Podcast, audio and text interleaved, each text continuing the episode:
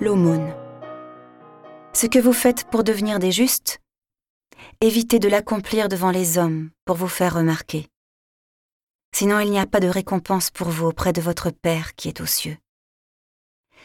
Ainsi, quand tu fais l'aumône, ne fais pas sonner la trompette devant toi, comme les hypocrites qui se donnent en spectacle dans les synagogues et dans les rues, pour obtenir la gloire qui vient des hommes. Amen, je vous le déclare, ceux-là ont reçu leur récompense. Mais toi, quand tu fais l'aumône, que ta main gauche ignore ce que fait ta main droite, afin que ton aumône reste dans le secret. Ton Père qui voit dans le secret te le rendra.